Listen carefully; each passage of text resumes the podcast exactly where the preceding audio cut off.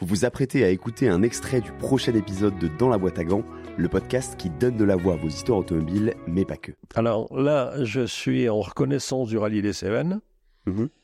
Jean m'appelle euh, pour me dire, écoute Guy, euh, j'aimerais euh, que tu fasses le Monte Carlo, le Monte Carlo, le, le Dakar pour nous. Il y a Harry et hum, Jackie qui ont une 405. Jackie X. Oui, Jackie, pardon. Et, et euh, Jean me dit, euh, on te mettrait une 205 pour assurer le coup. euh, et si tu, ça peut éventuellement te permettre de prolonger ta, carrière. Enfin bref, euh, je lui dis, écoute, euh, laisse-moi réfléchir.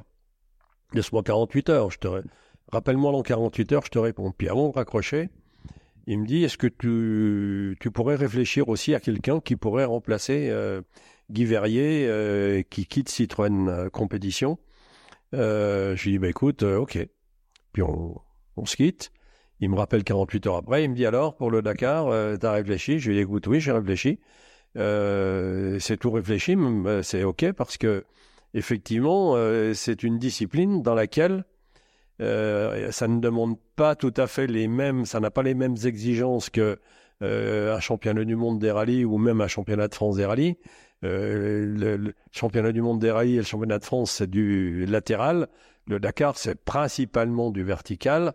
Et ça ne demande pas tout à fait la même, euh, les mêmes qualités de pilotage. Euh, ça demande surtout d'être endurant, d'être, d'être, oui, enfin endu- endurant physiquement aussi. Hein. C'est pas, pas que en pilotage. Je lui dis OK. Et puis il me dit pour le remplaçant de Guy Verrier, t'as réfléchi? Je lui dis oui. Il me dit qui? Ben, Je lui dis moi. Et là, un blanc, mais un vrai blanc. Hein.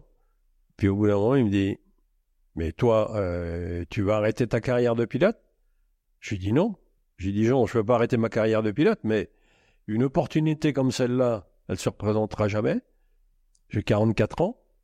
Euh, bien sûr que j'ai encore envie de conduire, je peux peut-être conduire encore 10 ans, mais euh, devenir directeur sportif, c'est l'aboutissement d'un métier de pilote. Euh, bien sûr que ça m'intéresse. Il me dit écoute, tu as toujours essayé de t'en sortir dans la vie, euh, ben viens me voir, on en discute. À l'arrivée du rallye des Cévennes, euh, j'ai pris rendez-vous, je suis allé le voir, et puis on a discuté pendant deux heures, et je lui ai expliqué mes motivations. Et il me dit, écoute, euh, je te connais bien, euh, je vais te présenter à Jacques Calvet sur le sur le rallye sur le Dakar. Euh, il vient vient euh, en Libye, euh, donc on, prend le départ du rallye. euh, Jacques Calvet arrive avec Françoise, son épouse, et on dîne ensemble. Et à un moment donné, Jacques Calvet me demande quel est mon cursus? Alors, Jean lui en avait déjà parlé, et donc il me présente à Jacques, et, à Jacques Calvet, pardon. Et, euh, Jacques Calvet me dit euh, vous, avez, vous avez quel cursus? Ben, j'ai Vous savez, j'ai un certificat d'études. Je n'ai pas fait d'études secondaires, mais j'ai 22 ans de pilote automobile, et surtout, j'ai une envie de réussir, j'ai les dents qui traînent par terre une envie de réussir énorme dans le métier qui est qui pourrait m'être proposé chez vous. Il m'a tendu la main et voilà comment ça s'est fait. C'est incroyable. Est-ce que tu penses que le fait que Jean Todt ait déjà cette brillante carrière, alors que lui-même n'est pas un G, euh, c'est surtout fait euh, su- sur le tas, entre guillemets, Mm.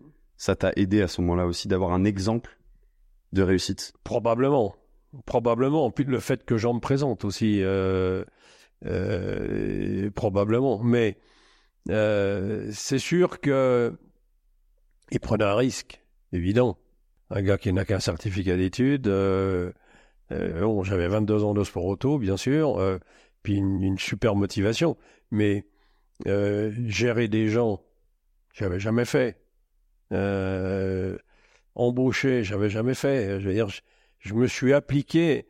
Il y a, il y a, il y a beaucoup, de, beaucoup de personnes du milieu qui ont pensé que je ne réussirais pas. C'était pas évident du tout.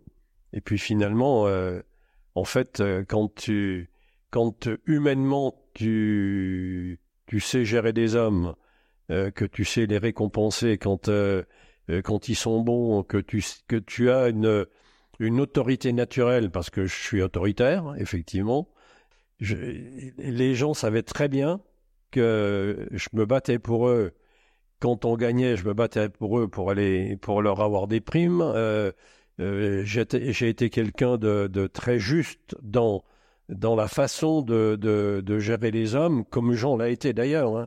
Pareil, on était on, était des on, les, on était des pères de famille et en même temps des des, des... c'est pour ça je disais qu'on a on a quand même une certaine ressemblance dans dans dans le travail, dans la rigueur, dans la gestion des hommes on, est très, on était très proche de nos, de nos collaborateurs et ça, c'est, c'est hyper important. Pour plus de contenu exclusif sur les coulisses du podcast, suivez-nous sur Instagram, at dans la boîte à gants. Vous retrouverez aussi la version filmée de vos épisodes préférés sur YouTube.